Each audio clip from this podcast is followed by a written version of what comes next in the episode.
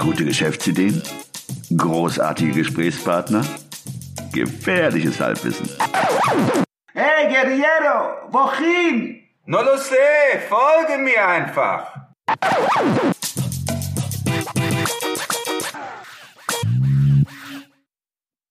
Hallo und willkommen zu einer neuen Episode des 9 to 5 Podcasts, wieder aus dem Küchenstudio hier in Köln. Mir gegenüber sitzt der Christian, hallo zusammen. Und am Mikro, wie der Christian auch, der Ruben. Hallo. Die heutige Episode wir sind, dreht sich um das große Filmgeschäft. Eine Idee, die vielleicht nicht für jedermann ist, vielleicht nur für eine spezielle Gruppe, aber wir bei 9 to 5 sind überzeugt, dass mh, Zuhören doch was bringt, weil Ideen auch Inspiration bringen für andere Ideen.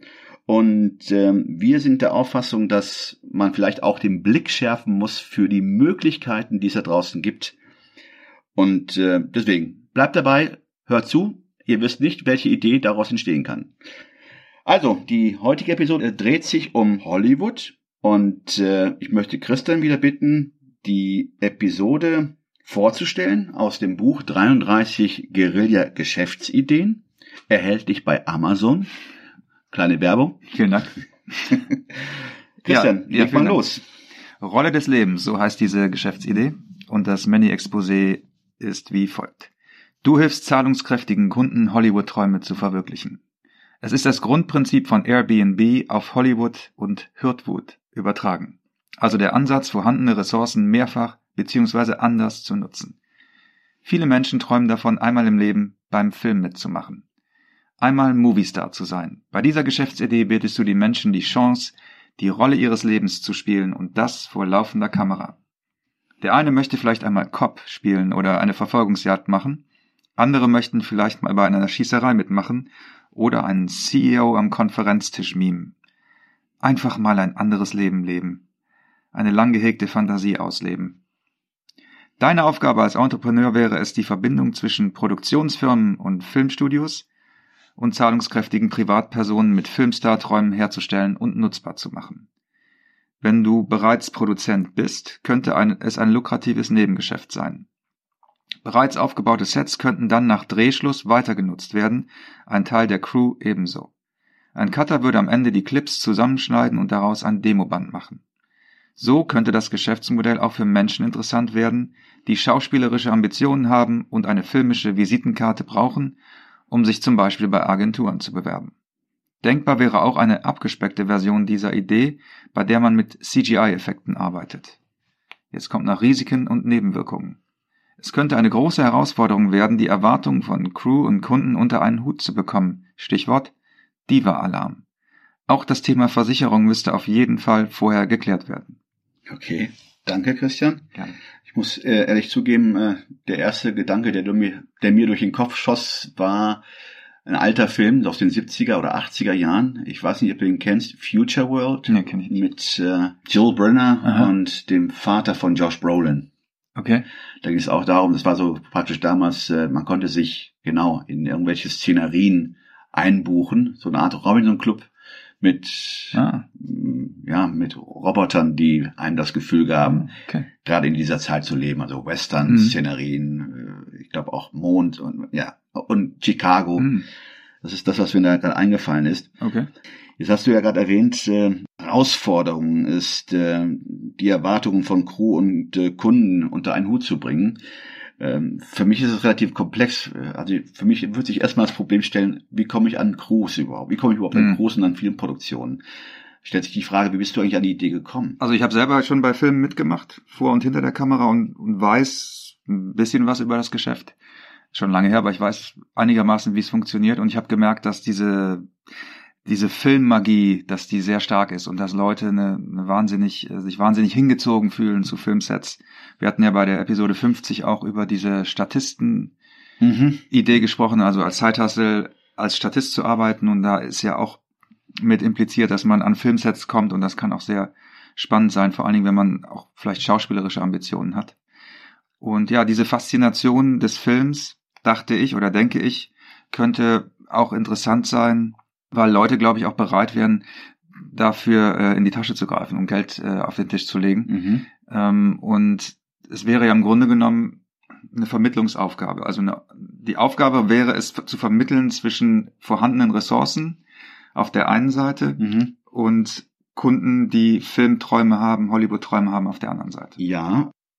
Also ich stelle es mir schwer vor. Ich sag mir, äh, gut, jetzt bin ich natürlich jemand, der, ich bin ein Laie. Ich Hm. komme nicht aus dieser Branche. Du bist ja, und du hast ja Erfahrung vor und hinter der Kamera. Ich nicht. Ich stelle mir es einfach vor, äh, schwer vor, an diese Filmproduktionsgesellschaften heranzutreten oder, oder Mhm. Filmstudios. Äh, wie würde man Mhm. am besten vorgehen? Mhm. Also das ist jemand, der dieses Netz, Netzwerk nicht hat.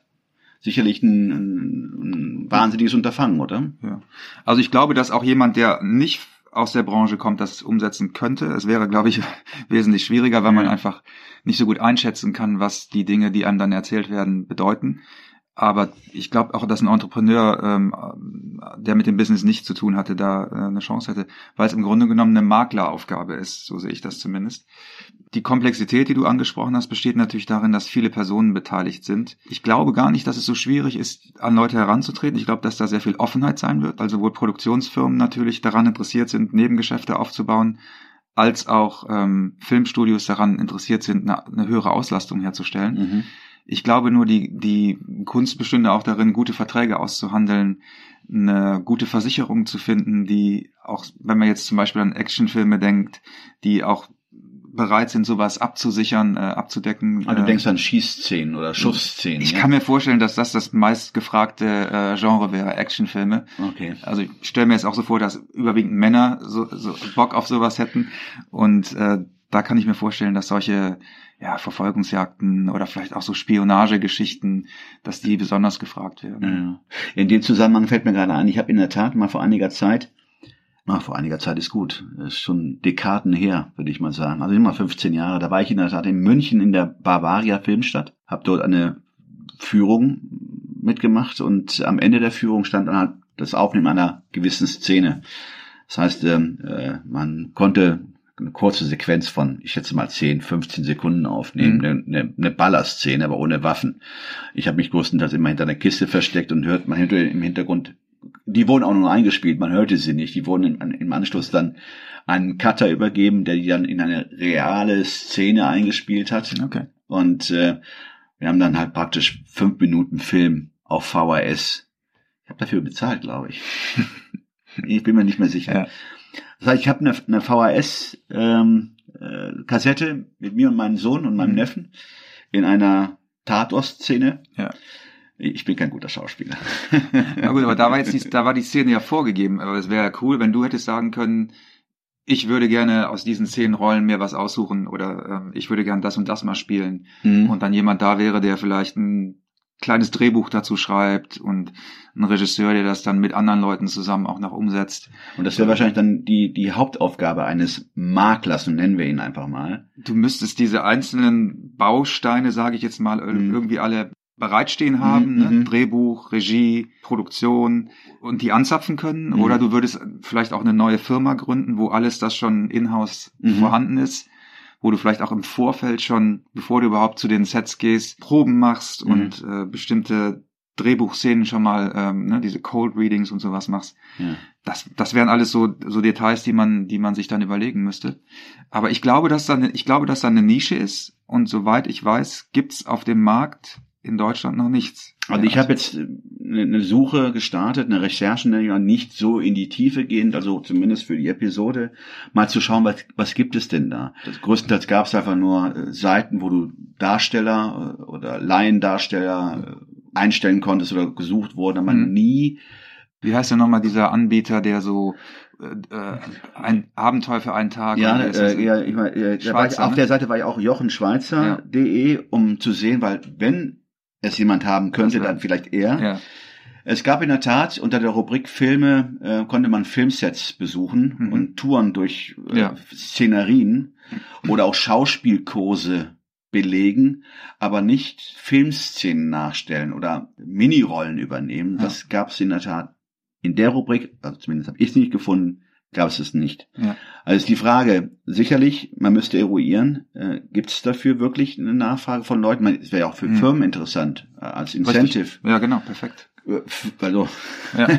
Führungskräftetraining. Führungskräftetraining und das Aufnehmen, aber in, in Szenerie, Ja. in, in, in Filmszene eingespielt und man könnte ja auch Stromberg nachspielen, Büro, Büro, für alle Versicherungsunternehmen da draußen, die Genau. äh, gerne da äh, Szenen nachstellen wollten. Aber also es gibt, zumindest habe ich nichts gefunden, vielleicht ist die Nische auch Mhm. da. Die Frage, was wären die nächsten Schritte? Also ich denke mal, man müsste an Filmproduktionsgesellschaften herantreten. Vielleicht sollten wir den Florian nochmal, der war ja auch schon mal bei uns zu Gast, vielleicht sollten wir den nochmal fragen, ob der, der Florian ist unser Experte. Genau. Unser. Telefonjoker. Unser genau, Telefonjoker, unser Florian. Telefonjoker. Vielleicht kann der Florian uns nochmal sagen, wie er das einschätzt, ob das machbar ist oder ob das äh, ein Hirngespinst Ja, ist. vielleicht gibt es auch jemand da draußen, der gerade zuhört und sagt, hey, wow, ja. Ja. Das ist gar nicht mal, das Ja. ist keine, keine Raketenwissenschaft. Das, Mhm. ja, ich bin aus dem Fach, ich kenne Ja. mich aus, ich könnte sowas sofort anbieten. Ja, lasst uns wissen, wie ihr, wie ihr äh, diese Idee findet, ob ihr, ob, ob sie euch inspiriert hat oder was auch immer. Ja, Wir freuen uns über Feedback und schönen Sonntag noch. schönen Sonntag. Tschüss. Tschüss.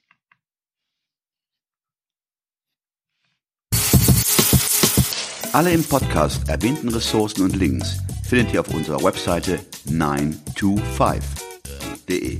Das ist 9 wie Ja, die Zahl 2 und das englische 5 wie High Five.